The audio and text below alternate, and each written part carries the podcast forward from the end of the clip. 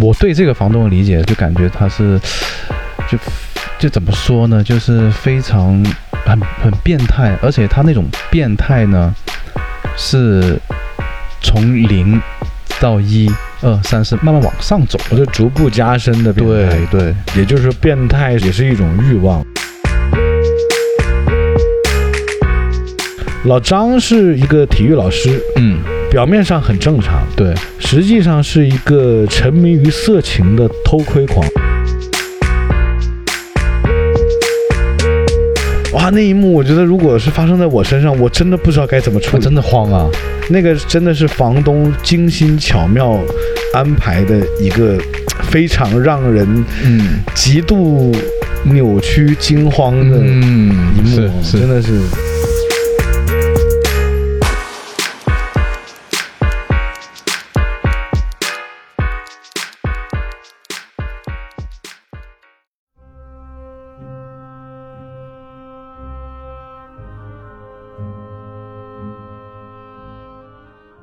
大家好，这里是色泽出品的《借酒行凶》，我是阿王。我是艾浪，嗯今天我们来聊一下一个我觉得非常神奇的小说嗯改编的电影。那但是我觉得，既然是小说改编的电影，我们就应该从小说开始介绍。对，这本小说叫《楼下的房客》，嗯是九把刀的作品。嗯其实很早期，为什么我会知道这本书呢？其实是一个很有趣的故事啊。嗯有一次我在篮球场打篮球，有一个我的球友，啊，我们在算是等拍儿的过程中，就是我们轮着上嘛，嗯没到我们的时候，我们坐在旁边场边闲聊，嗯闲聊的过程中，这个球友就跟我说说他看了一本很好的书，嗯我说啊什么书？他说哎楼下的房客，我说哎这个怎么回事啊？嗯哼，他就其实很很多年前了，话说有十几年前了，有了，嗯，然后当时他就说啊，这本书如何如何精彩，是。于是乎就是在，呃，一个等拍儿的过程中，其实嗯没有多长时间，嗯，他直接把整本书的算是百分之八十的内容靠口述给我讲了一遍。哦，厉害，当然肯定不是说呃每个字都是按书上走的，但是应该是他对这本书有足够的理解了以后，用他自己的对这本书的一些认知，跟我完全讲述了这本书。嗯嗯我听完之后，我就产生了非常浓烈的这种对这本书的兴趣啊，于是乎就马上去买。嗯那个时候我们在普通的书店还可以买得到九把刀的这本《楼下的房客》，对，后来就买不到了没错，啊，原因就大家自己脑补一下了。嗯啊，我也不知道为什么就买不到了啊。嗯哼，啊，反正当然了，在网上你要去扒这个九把刀的文字版的这种小说，还是找得到的，啊对，就那种 TXT 文件。没错，对啊，然后就他就跟我讲完了整本书嘛。啊是的，这个当时你有没有看过这本小说？我也是在网上看的，看完了吗？呃，没有完全看完，应该有八成吧，我也差不多，对。因为重点是，其实他跟我讲完了这个故事以后，我就看的时候会很快，啊呃，当然会看到这儿说，哦，这不就是他讲的那个点吗？对对对或者说，，哦，这里其实他讲错了，其实不是这样，嗯，但是这个这个不影响。没错。啊，那接下来呢，我就其实也有期待说这个小说能改编成电影，嗯，当时是有的，对，结果就真的改编成了电影。哎对啊，但是改编成电影以后，说实话，嗯，我不太认可这个男主角的这个人选啊。就任达华，对，嗯，我就不太认可这个角色，因为为我脑子中的这个小说里面写的这个呃男主角或者是这个呃房东，他不是一个任达华这样的形象，就是很正派的这种形象，嗯，对吧？不是，也不是正派，任达华这个形象，嗯。我觉得偏老。因为哦我我懂。我的意识里面，楼下的房客的男主应该是个稍微嗯再年轻一点的，啊，呃，在有一种那种年轻人的邪恶的那种感觉，就三十岁左右这样子，对，甚至乎二十八、嗯嗯，二十五到二十八之间都可以，就是年轻的坏，嗯。年轻的变态。嗯嗯，任达华有点油腻了，感觉上，对，但是我的观点啊，我嗯反倒我觉得他选的这个角色，就任达华这个角色还还是 OK 的，那这个就是看当时我们看小说的时候自己脑补出来的画面是怎么样的。，对，行，那这样嗯。咱们先来介绍一下这个电影吧，嗯因为电影跟小说其实是有一些出入的。对，呃，那电影呢，我就呃照着念了啊。嗯其实电影它是讲一间老式的旅馆的嗯。房东，嗯在每一间房间内安装了针孔摄像机，并以低价出租房间。嗯。他专门出租给拥有室内与室外不同两面个性、拥有混乱潜质、能满足他窥看欲望的正常人。嗯，这个正常人是打双引号的，嗯。就这个意思，就是当时他在呃小说里面是有提到，就是他选择这些房客的时候，嗯他不是谁来都呃接受的，嗯，就不是说你给钱我就租给你的，是。他还要经过他自己的一个所谓的标准的一个面试。嗯接下来呢，就是故事里面呢，就是六间房间，嗯。八个房客和一个房东，嗯，不为人知的秘密，对，难以克制的欲望，在这栋旅馆里，嗯。其实是在栋这栋房子里，对，呃，四处流窜。嗯妄想控制一切的房东开始愚弄房客，嗯企图撩起人性的最复杂的一面。嗯这个是整个电影的一个简介啊。嗯嗯，当然，如果真的看了电影，会觉得并不是只是这么简单，对，对吧？是的，那这期呢，我觉得如果要深度的介绍这个电影，嗯呃，我是希望能就完全解析的话，咱们可以从房东开始，嗯。一个一个角色的去单独介绍一下。对，嗯。那这里面讲到这个房东呢，是一个好吃懒做啊，嗯。拥有一套房子。嗯。当时我记得小说里面是说他继承他叔叔的一套房子，是。对吧？是，那他是低价租给别人，那嗯这个房东呢是有着变态的偷窥欲，嗯。精心细选了八位房客，嗯啊，并在他们的房间里安装了偷拍器。嗯小说里面是讲这个男主啊，就嗯房东啊，嗯他继承了他叔叔这套房子以后，嗯，其实那些偷拍器是提前已经装好了的，是，好像不是他自己后装的。电影也是这样，电影也是都装好的，对，都装好了，他只是说去到那里就发现对，啊、已经装好了，嗯然后他自己每天就在自己的房间里面嗯看这个，等于看每个房客在自己房间里的表演。对，然后呢，他光看还不够，嗯他还精心策划安排了很多东西，让、嗯让他们去自相残杀啊，啊是，互相误会啊。，对，其实这房东是挺变态的啊。非常变态，那房东其实好像没有提及名字，就是叫房东。嗯嗯，是，呃，这个你对这个房东的理解是怎么样的呢？呃，我对这个房东的理解就感觉他是，就就怎么说呢，就是非常很很变态，而且他那种变态呢，是从零到一二三四慢慢往上走就逐步加深的变态。对，对，也就是说，变态也是一种欲望，嗯。这，种欲望也是会无限的放大的，对对对，不会被满足的一没错种变态欲望。没错，那接下来呢，咱们就房东先介绍到这儿啊，嗯嗯。按着顺序来呢，嗯。这里我们介绍一个所谓的，呃，算是一个嗯女，叫女配角吧，嗯，应该是房客。是房客，房客里面，我觉得最值得介绍的，嗯，这个我们做重头戏来介绍，嗯可以，一定要介绍的就是这个影如。嗯。我看小说的时候，其实是没有画面的，不知道这个女孩是怎么样的。嗯嗯那九把刀在文字里面，它是有它的介绍。是你光看文字，它是就讲的天天穿一个白连衣裙啊是的，啊。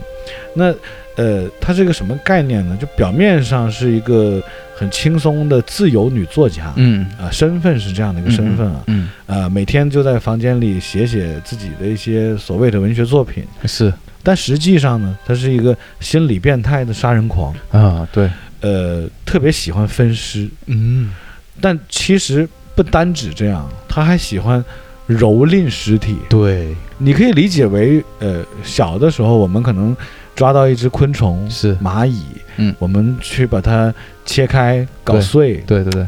小孩都会这么玩嘛。对。但影如是等于拿活人这么玩。，对，先活人蹂躏一下，那你讲到影如的时候啊，嗯。呃，我会觉得，嗯，呃，影如这个角色在电影里选的非常好，是，呃，而且我会强烈建议听众嗯，一定要看这部电影，因为影如真的很漂亮，非常漂亮，而且在这部电影里，尹如是有露点的镜头的。嗯，这简直没想到啊！对，就当时你看到的时候有点意外吗？非常意外，非常意外。是，我就觉得其实没有必要嘛，这么漂亮的一个女孩，对啊，而且在电影里面又楚楚可怜的那种便宜我们。观众了。对，这个尹如这个演员本身叫邵雨薇，嗯嗯，这个邵雨薇其实她是一个台湾人，嗯。台湾演员，她是一个八九年出生的嗯嗯处女座，嗯嗯嗯，啊她的英文名叫 Ivy，嗯。但是她在中国还有一个名字叫梦梦。嗯，梦梦。对，为？什么叫梦梦呢？因为她当时在中国代言了一款网游叫梦梦 Online，哦，后来因为这个梦梦 Online 很受欢迎，嗯，于是乎，呃，网友们就叫她梦梦，嗯。给了起了一个这样的艺名。嗯对，呃，这个女演员不单只长得好看，嗯而且还有，呃，她距离所谓的女神身高只差了一公分，她一米六七，哦，所以。艾浪，你看到她的那个露点镜头的时候，是不是也是心潮澎湃？非常澎湃，我觉得是真的不错。是非常不错，非常不错。那这个影如，我们讲讲啊，嗯其实，呃，我在电影里面有一个非常印象深刻的一幕，嗯是当时房东任达华嗯，已经知道尹如每天在房间里搞什么了，因为他在他那个监控室里对，看到。是能看得见尹如的所有的变态行为的，是的，甚至乎说任达华自己，呃，就房东自己都有一些害怕尹如。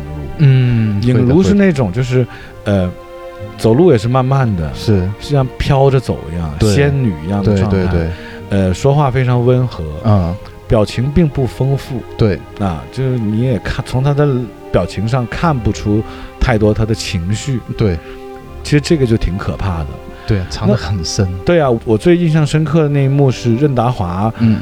知道他正在里面准备分尸，嗯嗯嗯。就故意去敲门，嗯。敲门号称是要借火柴，嗯。嗯，呃，然后影如很淡定的开了门给他，对，说你要火柴是吧？嗯。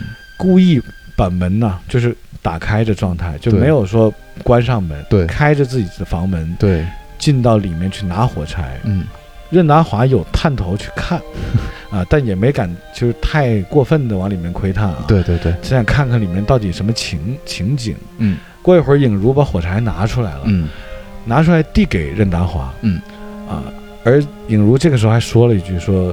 你要不要进来坐一下？嗯嗯就是其实里面是正在分尸，然后很淡定的跟房东讲，你要不要进来坐一下？对，然后任达华想了想，就嗯，不用了，我还有事儿啊，嗯我拿完火柴就行了。嗯这一幕就表现了影如的那种，算冷血还是算淡定呢？就是他那种，就是他表面给你好像很暖哈，嗯，但是就是突然间会觉得他那个很恐怖。你感觉他暖吗？我觉得他一路都挺冷啊，他其实他那种微笑啊，再加上他那个外表。很，阴森的他那个微对对，但是再加加上他那个外表，他是有一点暖，然后里面隐藏了很大的阴森，是那种感觉。嗯，有点儿。对，就有点像嗯《唐探一》的最后一幕，啊那个那个对对对对小女孩的那个那个那个算是《唐探一》的名场面啊，对，而且如果你这样对比的话，那个女的还还还浅了点儿。对，这对。个哇太深了。如果觉得《唐探一》里面那个病床上的小女孩最后那一个呃诡异的微笑嗯算是《唐探一》的名场面，嗯那我可以讲影如在《楼下的房客》这部电影里。每一个场面都是名场面，，对，都是特别让人不寒而栗的，就是都可以看到他那个内心戏的，你知道吗？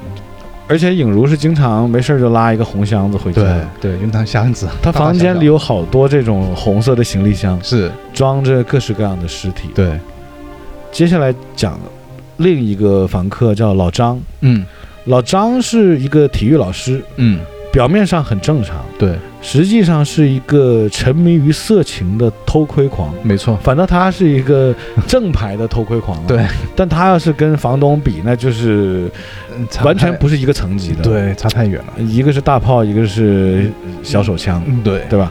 那由于房东呢，就是还故意把一大串钥匙嗯就假装弄丢了。他知道，嗯其实房东故意就是把一段串钥匙弄丢了之后，让这个老张去捡，嗯老张就得到了所有房间的钥匙。嗯虽然老张没有办法在一个所谓的监控室里面去偷窥每一个房间，嗯嗯，但是他有了钥匙，嗯，他就趁每个人不在的时候，就偷偷的摸进别人的房间。没错，他是趁没人的时候呢，他就进入了这个陈小姐的房间。对，啊，他进到陈小姐房间里 所做的那些行为呢，嗯。我觉得作为男性视角来讲嗯。是可以理解的，是，只是说我认为有很多呃男性会有这样的想法，在外边会去会去做。对他那种有点偏日本的那种那种嗯变态感觉，有我我觉得不能用变态这个词泛指一切啊，嗯。他我觉得九把刀的这个作品之所以厉害是。嗯他把男性应有的阴暗面，嗯通过这个老张，嗯，全部在影片和文字中释放出来。哎，对，比如说，他进了陈小姐的房间，嗯他会去翻陈小姐的内衣，嗯他还会去闻一闻味道。嗯其实这一幕在我看过的一些西方电影里也有过。嗯嗯是，呃，这个我觉得对于男性世界来讲，不算一个太变态的东西。嗯。因为只是说，呃，可能每个人的情况不一样，嗯是，有的人可能距离女神会更远一点，对，有的人可能会轻而易举，那他当然不需要做那么多东西。没错那你看像在呃日本呢，有很多所谓的宅男嗯。啊，在我们这里有没有？我不知道啊，嗯。反正爆出来的就是日本有很多宅男，包括台湾嗯，啊，这些宅男会去买一些。别人穿过的所谓的原那个味儿啊，，这个就不细说了。嗯那老张其实进到陈小姐的房间呢，就是，呃，翻她的内衣，嗯然后滚人家的床单，是，躺在陈小姐的这个床单里面去闻那种，呃，女生房间的那种味道。味道，嗯因为老张是一个那种很很直男的体育老师的那种形象，是，所以不难想象到他走进一个女性房间会是什么概念。没错，没错，因为他拿到那串钥匙，第一时间就先进了陈小姐的房间。对其实他一直对陈小姐是有有想法的。对他一直在听他们那个晚上做的事情嘛，哦，对，他们是住隔壁，好像是吧？对对，就隔壁隔音那套房子隔音也不是很好。啊，对啊，那讲到陈小姐，就介绍一下陈小姐啊。嗯嗯陈小姐是一个在电影里啊，或者在小说里面，嗯。我觉得他讲的比较浅。嗯，他讲到陈小姐是一个生性放荡的女子嗯。啊，长得颇具美貌。嗯，呃，有两个男朋友，嗯嗯。就是在两个男朋友之间有个关系嗯。处理的游刃有余。嗯，，对，呃，我会觉得在现实社会中，类似于陈小姐这样的女生嗯。应该不算少数，嗯有，有，但而且这不叫劈腿，对。我觉得这是一种，嗯，在现代社会这算是一种经营方式吧。在西方，这个叫 Sugar Daddy，Sugar 嗯。Daddy 就直译就是糖爸爸，嗯。给糖的爸爸。对，啊，就是陈小姐只是有几个这样的糖爸爸，嗯。专门给她糖的，没错没错，嗯，那陈小姐后来是，呃，在这个其实也算是房东的一些巧妙的铺排下，嗯，呃，跟这个老张啊，体育老师，嗯，确实也是发生了关系。对，但老张其实算是一个嗯挺屌丝的状态。嗯当他能跟陈小姐发生关系的时候，我觉得他是很兴奋的，没错，觉得自己好像是人生赢家一样。。对对对，而且是那种如获至宝的心情，对他想了很久了，其实，对，往后发展是老张越陷越深，嗯就觉得哎呀，陈小姐简直就是呃人间仙女的状态。嗯嗯嗯，但陈小姐是不以为然的。没错，那电影里面有一句经典的对白，嗯就是陈小姐说：“嗯，你除了拥有那个不到十三寸的臭什么东西，嗯嗯你还有什么？嗯你能给我什么？嗯，啊，我的那两个男朋友能给我的，你能给我吗？对，其实这句台词挺现实，嗯在现实社会中不是没有这样的事情，嗯。但我们不能说一定有，嗯或者说就有啊，嗯。就是肯定有。但是这个东西，我觉得我们听众也都听得懂。嗯。接下来呢，呃，另外一个房客叫伯言嗯。啊，就是在剧中叫伯言啊，嗯嗯。他就是一个那种嗯邋里邋遢的，自己又挺挺懒惰的，每天胡思乱想的那种大学生，对，纯大学生，嗯。呃，也算是个宅男大学生啊，是是。没事儿就是坐在电脑前啊，看看啊片，看看毛片儿，嗯。打打手枪，对。啊，可能是玩那种射击游戏啊，嗯。啊，房东在这个呃这个监控室里面，当然看得一清二楚，，嗯，但其实我觉得房东真的把他害得挺惨的，对呀，就是害他，但是怎么说呢？呃，可能九把刀在作品里，嗯。他是想把伯言作为一个喜剧角色，嗯。或者是有一点有趣的点，嗯。呃，加插在故事线里面。嗯。呃，房东恶搞伯言，就是因为伯言是不喝水的，嗯。我相信跟很多年轻人是一样的，嗯嗯。就每天一瓶大可乐。嗯。啊我其实也经历过这样的生活，有嗯。六年之久，是是。就是呃那个时候刚刚工作嘛，嗯。下班回家买一瓶，我记得当时是六块钱的大可乐，是啊，拿回家之后，第一个动作打开电脑嗯。啊，看看今天有什么好片儿没错。啊，然后渴了就喝一口可乐。那个时候嗯觉得啊，就是特别幸福啊，是年轻时候是快乐肥宅水，没错。就是这么个意思。真的就觉得喝个可乐就很满足很爽了。很爽对啊，嗯。吃点薯片抽抽个烟，是。呃，看一个自己想看的片儿。对。啊，不一定非得是岛国的，欧美大片儿我们也经常看。动。漫也看。嗯对，但岛国的咱们也没落下。嗯。这个我们年年轻的时候，对。其实博言跟我们年轻时候很像，差不多。他只是演绎的有点儿稍微的过火了一点点，嗯是。夸张手法嘛。是是是。但看到他，就会能看到，其实很多年轻男生嗯。是真的是那种生活状态。嗯没错。然后博言每天研究的都是那种什么外星人呐、嗯什么超能力呀。对超能力呀、有没有什么呃什么啊哪个空间呐、啊都是这种东西。是是是。这个也很符合年轻人的思路。对符合对，然后这个房东就很贱，在他的嗯可乐里放了大量的安眠药。嗯呃我就不明白了，这个安眠药是没有味道的吗？还是怎么说？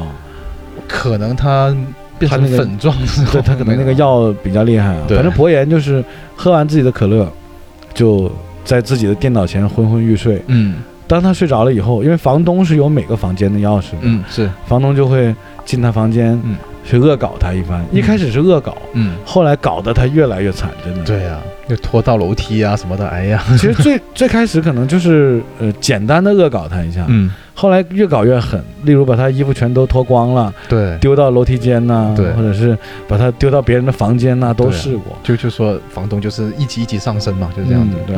这个我觉得大家可以在电影里面去找答案。嗯。嗯那接下来呢，就是老王。嗯。老王给我的感觉就是那种呃，婚姻也失败，嗯嗯呃，工作也没有什么结果，对。算是中年危机的那种状态的一个油腻男。是是对吧？那种对。呃，表面上看是个正常人，嗯，然后老王还有一个可爱的女儿，，对。呃，但是由于这个老王呢，长期处于这种呃心理压力很重的状态下，嗯。而且心里还，嗯，怎么说？你想，一个中年男士嗯。也没有朋友，嗯。也没有钱，是。婚姻又失败，嗯。自己带着个女儿，还要去租这样的房子，没错。应该算是廉价的房子，嗯对。呃肯定也是不太成功的。嗯。那他在面临生活啊、工作各方面的压力下，嗯。逐渐的他的心理也开始扭曲。嗯但是这个就是有点过分变态了啊！嗯就他竟然是对自己亲生的女儿产生了邪念，嗯就有点恋恋童的那种对有点那种邪念，但是一直他是在呃隐忍和压制自己的这种情绪，是在影片里有去演绎他这种压抑，嗯。他这种隐忍，嗯。因为包括哎呀深了我就不讲了，其实他是真的，这个老王嗯压抑的比较狠，嗯对。然后王小妹，嗯。王小妹就是老王的女儿了，嗯嗯、她是一个可爱的小女生，嗯。嗯，在这个整个故事里，呃，我就不剧透了。对不啊、有她的存在的理由嗯，有她的戏份，但是，呃，怎么说呢？他嗯也是，呃，被变态的房东，嗯。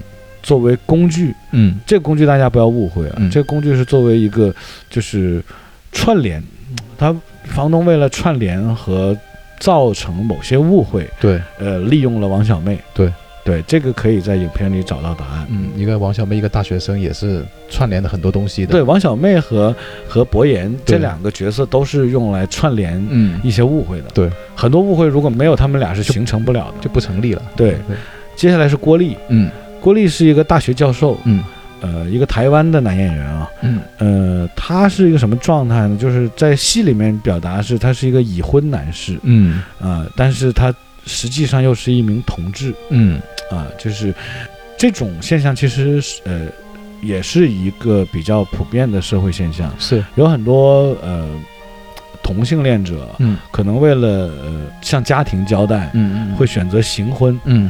那郭丽应该就是一个呃行婚者，嗯，就是所谓的已婚男士这种概念了。没错没错可能结了婚以后呢，嗯，但她就是有一个男朋友，嗯她男朋友叫令狐，嗯他们两个租这里，我觉得算是一个两个人的秘密爱巢吧。对，就他们俩约会的地方，或者是偶尔就是两个人一起生活的一个小空间。是因为毕竟郭丽有自己的家庭嘛没，错。那这个房东呢，当然每天都能在那个监控室里看到郭丽和她男朋友这个小男朋友令狐两个人嗯在床上翻云覆雨的一些画面，各种暧昧。嗯对各种暧昧，嗯，也有一些亲密镜头，有点像当年梁朝伟的那个春春光光乍泄。对对对，嗯，呃，其实令狐长得还真是挺帅的，啊，小帅哥。对，嗯。郭丽长得就没那么帅，嗯。但是，嗯、他确实又很像是那种行婚以后的同志的那种感觉。嗯，嗯像非常像这个。但是他跟令狐呢，呃，也是被房东害得很惨，啊，就是房东的各种阴谋安排、嗯陷害，对，让他和令狐产生了非常大的误会。嗯，然后两个人在房间里争执啊，嗯。最后这个郭丽还错手，对，嗯，这个大家去看电影啊。嗯。那基本上角色就介绍完了，嗯。就是这几个角色。嗯。呃，你觉得呃，这个整个影片嗯，最震撼你的是哪一幕呢？影片最震撼呃的，，不要说那一幕啊，啊我知道那一幕你跟我讲过，嗯。那一幕你讲完了就涉嫌剧透了。啊，没错，对，你要讲一个不剧透的。其实就不剧透的就就是那个那个什么震撼影如，啊，就是影如。影如。OK，影影如如震撼你是什么？他做的所有东西都很震撼。呃，对，影如确实是震撼的。，对啊，他很多个镜头都非常震撼那咱们不讲影如啊，啊那咱们先讲讲喝过期牛奶的那一篇啊！就是老张啊，老张就是体育老师，体育老师嘛，他喜欢喝过期牛奶。这个是你怎么看待这个喝过期牛奶这这件事儿呢？呃，我觉得可能是他的一个，我我也不知道，但是就是一个癖好吧。他非常可能过期牛奶是有一种什么的味道，让他非常兴奋，然后又喜欢去偷窥这样子。对，就是让让他有有这种兴奋的感觉吧。你说过期牛奶吗？嗯是，就是我，你看他，我看到说他喜欢喝过期牛奶，嗯我可以讲两个身边的故事啊。嗯我身边真的有朋友喜欢吃放臭了的鸭蛋，嗯，鸭蛋知道了吗？我知道。正常的鸭蛋不会是臭的嘛，嗯但是我那个朋友喜欢放臭了的鸭蛋，嗯。然后他喜欢吃，嗯，他觉得臭的咸鸭蛋非常好吃。嗯。呃，我自己也有特殊的癖好，嗯，我喜欢吃放走风了的蛋卷儿，啊，你知道蛋卷儿吧？我知道。就是那个黄色的一个柱形的那种蛋卷啊。蛋卷儿呢，如果你开了盖儿，嗯。呃，没有在指定的时间内吃完，嗯。它是会变软的。啊，对，我从小到大特别喜欢吃这种放软了的蛋卷，而且有嚼劲。哎，对，就是那个嚼劲。，对，就是那个嚼劲。我会，嗯因为你没有放软的时候，那个蛋卷是非常脆的，对，你咬就掉渣的就，很酥的嘛。那对，很酥。脆的。嗯但是当放软了以后，我会把它抻出来，变成一张皮，嗯，然后嚼那个皮，我会觉得嗯特别有嚼劲。，对对对，所以我能理解为什么他喜欢喝过期的牛奶。嗯嗯可能他在过期的牛奶里找到了他需要的口感。是和味觉就好像我喜欢吃虾酱一样。呃，对，确实也有人接受不了虾酱。对但艾浪，你是真的是，你最喜欢吃虾酱怎么做来的？呃，蒸那个呃蒸瘦肉啊，或者嗯炒那个空心菜。嗯，对对对。对。对，有的人会觉得虾酱是臭的，对，但是你这个不不算变态，因为人家虾酱是一个正常的产品在卖，它也是它的受众肯定是多的。那那倒是。你看我，你比如我喜欢吃过期蛋卷儿，嗯。过期蛋卷儿你买不到，啊对。必须自己二次加工。嗯。我我人生中真的有过几次这样的经历啊，嗯。就是，呃，很精心的、嗯。很认真的嗯。给自己准备了一包蛋卷儿，嗯。打开口，嗯。故意放在那里不吃，嗯。让它能走风，嗯。能让它变软。嗯。结果就被我妈妈嗯。或者是家里的阿姨啊，嗯。你看，哎，这个过期了，咵就给我丢掉了。嗯。然后当我去找，我说，哎，我那个私私藏的那包蛋卷儿 去哪儿了？我觉得到时候可以吃了啊，嗯。结果就没了。对你有那种就是嗯能大家接受不了这些东西，你你爱吃的吗？呃，成年以后没有，小时候有，小时候会有嗯例如呢？吃蚂蚁啊，啊，你吃过蚂蚁啊？我吃过蚂蚁。哎，蚂蚁怎么吃啊？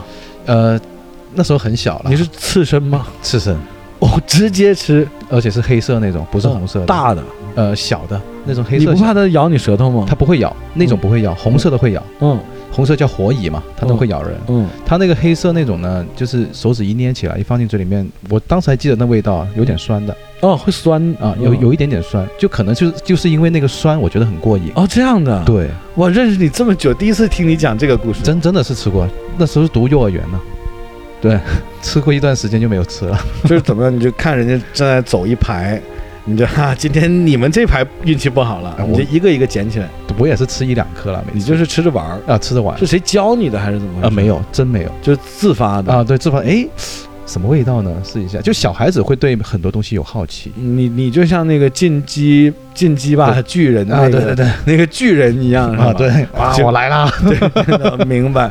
就是所以其实我觉得，嗯，人的那个思维还是比较神奇的，啊是，而且每个人的基因里面都有很多不为人知的东西、啊。嗯所以这个过期牛奶这一块，我觉得我可以接受。嗯虽然你让我喝过期牛奶，我肯定不干。嗯嗯就你想想，这个中国人有那么多乳糖不耐受的，就不喝过期牛奶可能都拉肚子的。这喝完过期牛奶，真的不知道会怎么样。对啊，那你看，我刚才讲完这个过期牛奶，我觉得是一个比较有趣的点啊。那嗯那，你现在想到一个什么？我我想到就是他们围在一起吃那顿饭哦啊，那顿饭，我想看看你怎么介绍啊，嗯。在当着我们听众的面前，嗯。那顿饭你怎么介绍呢？呃，那顿饭吃的非常和谐，哦，然后呢，然后都很开心。那顿饭，对，那顿饭啊我们为了不剧透啊，嗯。那你有什么办法讲呢？那顿饭？啊，就是房东就只吃饭。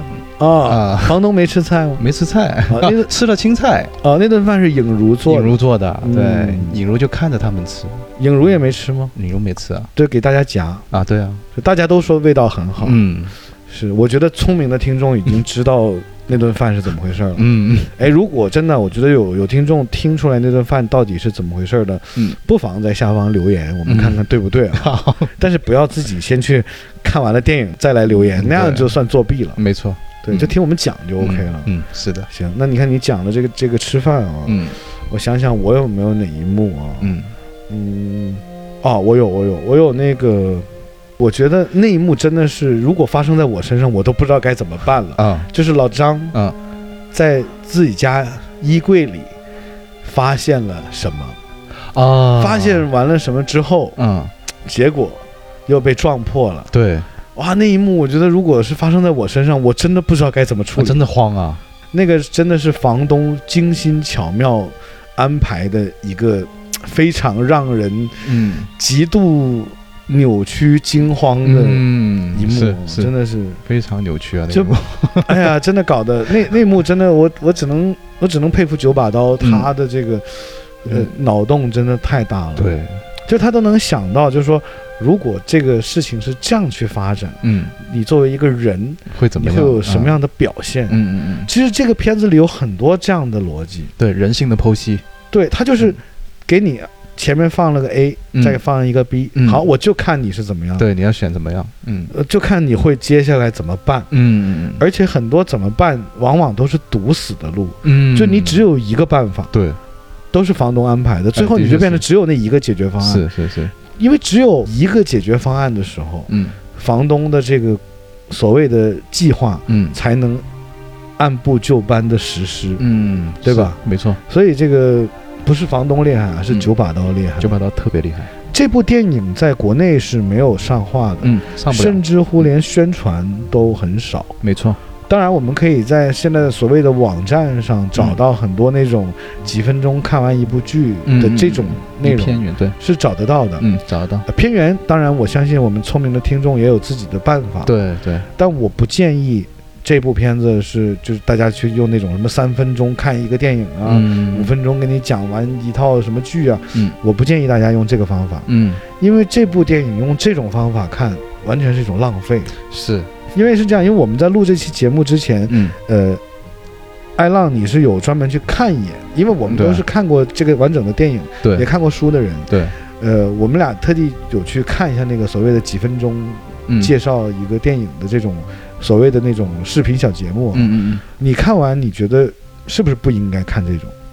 不应该看这种，他会不会误导观众，或者呃是让观众并不是很很理解里面的一些东西？会的，因为如果你真正看电影的话，它能够戳中你很多点的，嗯，而且那种点就会让让我反正让我看完就会压抑，会。会压抑。这个片子会压抑。对，这个片子不太建议未成年人士看，嗯会不能说学坏吧？嗯我觉得会可能会错误的理解很多东西。嗯，会的，会的，成年人看就会觉得他似乎可以看到这个社会的他未必了解的一些面，嗯，没错，是，对吧？是。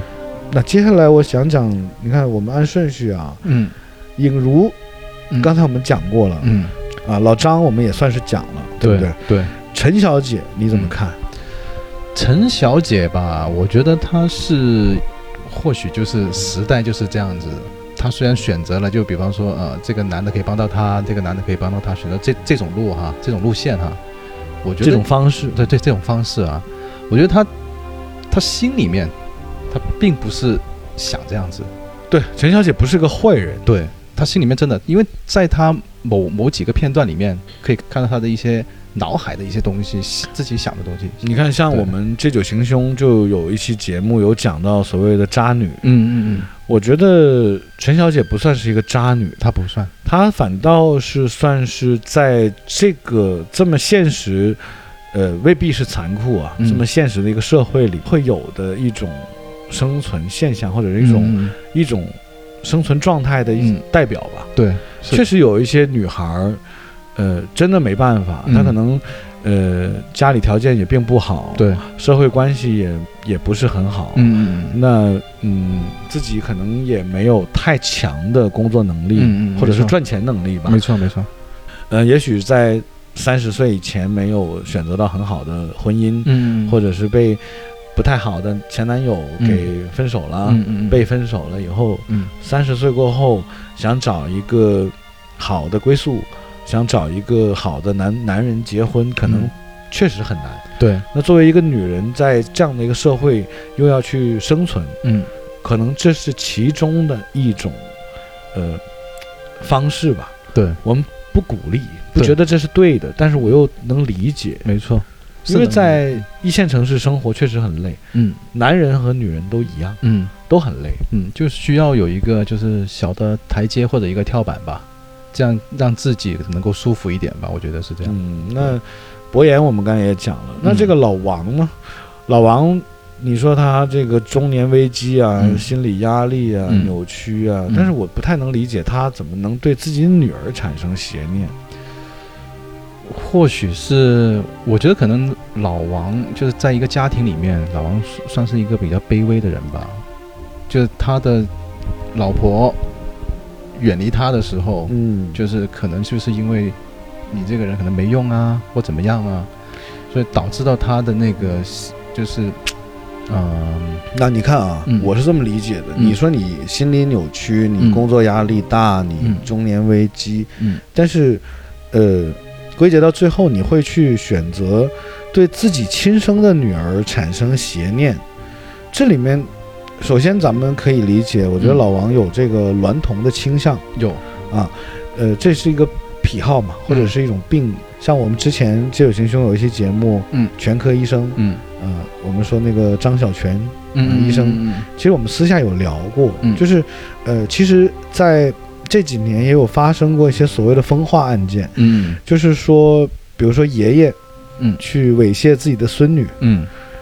最后是被自己的子女，也就是他孙女的父母告上法庭，嗯嗯嗯，有过这样的案件发生。有，但是呢，张小泉医生就跟我从病理上解释了，这嗯未必是一种心理变态的表现，嗯。而是一种嗯脑梗的现象。哦，就是当我们的脑部出现了一些问题的时候，嗯。我们的行为是会有不一样的表现的。会，比方说，你看一些肝不好的人，嗯嗯会更易怒，嗯。对吧？嗯。那最简单的道理，我们如果没吃早餐，嗯。有的人会容易发脾气，嗯嗯。对吧？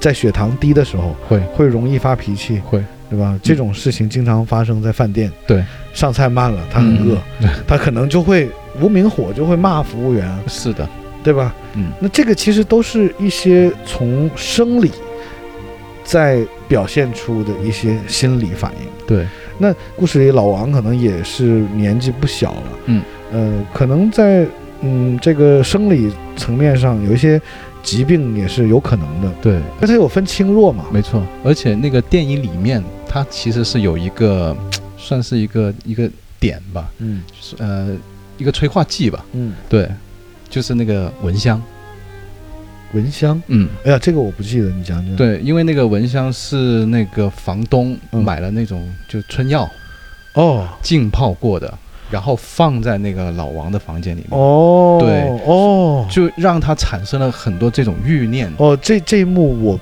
我还真忽略了，嗯，是这样的，嗯就是因为房东啊，嗯。经常通过那个呃自己在监控室里看到的画面，嗯嗯。包括他也能听到声音，嗯。他那套设备其实还挺高端的啊，就声音你也能听到高清的，嗯。画面也是高清的，，对，就他能知道老王是一个什么状态，嗯。所以他利用这种所谓的浸泡过春药的蚊香。嗯。去催化嗯，老王的这种欲望，是，但老王最后其实也没有做出什么还真是没有当的事儿对，对对就证明老王的这个意志力还是很坚强的。对，还是摁住了。是这里还是要这给老王一些掌声啊。没错，王小妹呢，其实嗯我是我有一个想法，嗯王小妹在这个电影里啊，我有想过，就说这个小女孩在拍这个电影的时候，嗯她是一个什么心理状态？你让一个小女孩未成年的演员嗯，去演这样的一部电影，对我也有想过，哎，其实很难呢，我觉得。非常难。就是，那首先我不知道这个小女孩嗯，拍完这部片子，她自己要不要看，对吧？算是自己拍过的影视作品，对不对？对，二一个是里面有一些镜头嗯和有一些对白，嗯，你是躲不过这个小女孩的这个演员的。是，嗯，这个小女孩，你再就是怎么说，你再不让她知道剧情，嗯你再去遮掩，嗯，她也会了解到哦，原来成年人的世界有这么多变态的内容。对啊，这个我不知道这个方面吧对小女孩的这个心理辅导是这个工作应该怎么做呢？可能真的是会现场有一个心理医生。就如果我是这个小女孩的父母，我会拒绝自己的女儿去参演这样的一部电影。啊，其实我也会，我会，是。对这个，如果咱们说的好听，就算是，呃，这个这个这个小女孩为艺术牺牲吧，或者嗯是这个小演员叫何洁柔，嗯嗯嗯。嗯，这没有更多的内容啊，我只知道小女孩演员叫这个名字啊。她演这部片子的时候，我觉得可能也就大概在七岁八岁左右，七八，岁吧，对，嗯，现在来说已经成年了。啊现在没有一这个哦哦，电影对电电影这电影几年了？我看这个电影是去年还是前年？这个电影是哦，这个电影是二零一六年拍的。这个电影是二零二零一六年上映的，哦，那现在那也就是说，这个小女孩现在也也有将近个十六七岁了吧？如果是七八岁，就十三四岁吧。哦，十三四岁了。，对，哎，不知道他现在的心理状态如何？可能会很早熟，会不会？跟自己同学之间，他懂得会偏多一些，也有这个可能啊，也有这个嗯可能啊。是，那就是讲到郭丽和这个令狐的和这这段感情关系啊，我觉得他们俩这一段关系演绎的是挺正常的。对，呃，郭丽这个演员，他是个台湾演员，他真名叫李康生，嗯他是一九六八年出生的，嗯嗯嗯，呃，演过挺多片子啊。对我也有看过他。其实他算脸熟，脸熟脸熟，真的是脸熟，而且是，呃，他还夺得过第五十届台湾电影金马奖最佳男主角哦，嗯。和第五十六届亚太影展最佳男主角，哦，算是嗯演技派的实力派的男演员。对他应该是参演了很多那些就是台湾名导演的一些作品了。是我有的时候其实挺佩服这种就是所谓的职业演员再去演一些同志戏的时候，对，比如说像那个蓝宇的刘烨，嗯。呃，包括梁朝伟嗯。跟张国荣，嗯，啊，他们的吻戏是真的是怎么给自己做心理辅导的？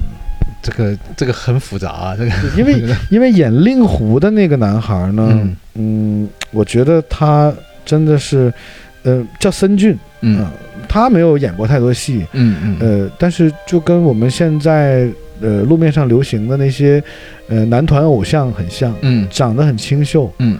呃，有点娘，嗯，嗯，有有那么点，对，但是他自己本人是不是同志，我们就不知道了。对，但是演郭丽的这个男演员，我感觉他应该不是。嗯。对，但是在这部影片里面，他还是演的挺像的。对，嗯，而且这个片子里面他们的床戏拍的还挺认真的。是的，我觉得，那最后我们来讲一下这部电影《楼下的房客》啊，嗯我觉得它绝对是一部不赚钱的电影，嗯应该是死亏。嗯。血亏的电影，那嗯你要是跟我们现在的这个，呃，你好，李焕英啊，我们嗯唐探三比啊，那真的是对，肯定是不赚钱的这个电影。但是我觉得能投资拍这部电影的人，嗯。他首先他肯定是很欣赏九把刀的作品，嗯嗯嗯，而且他绝对是有情怀的。对，他把这本小说直接，嗯，蒙太奇化了，嗯嗯直接呈现在大银幕上，嗯。让我们看到。嗯。我觉得，嗯，我们在这个时代嗯。能看到这么直击人性内心的电影嗯。的机会，其实不算很多。对。这样的作品真的不算很多。很少。对，很少，所以这部片子，我觉得如果有足够的这个心理承受能力，心理承受能力的我们的嗯听众，嗯。如果他的心智嗯足够成熟，嗯。不要嗯太容易嗯，被影响对，的听众，嗯。可以选择看一看。嗯。行，那我们这期就介绍这部片子了。对。我们就不打算去演绎这部这部电影或者小说了。对，就不要演绎了，那个。对，我觉得 演绎的过程可能会比较累，对，而且我觉得不应该让听众听完了我们就不看这部电影。这部电影嗯值得看。值得看，真的值得看，是，那我们就算是这期 No Nice Talk 诚意推荐的一部好电影和嗯好书，没错，九把刀的作品，嗯，楼下的房客。对，好的，那我们这期就到这里，好嘞，OK，感谢收听，嗯拜拜。好，拜拜。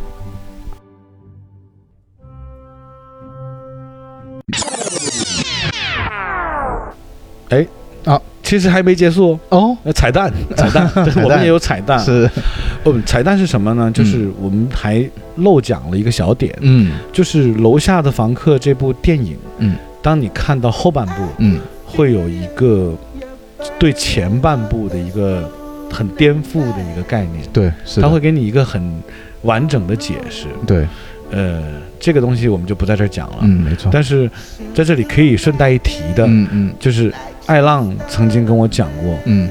最后那一幕嗯。有一幅画嗯。画里面有一个算是一个笑容吧。对对对。嗯大家去找爱浪觉得让他感觉到一晚上都睡不着的那幅画吧。好的。拜拜。拜拜。这次真的拜拜了。嗯对的。没有彩蛋了。没有了。拜拜拜拜拜。拜拜。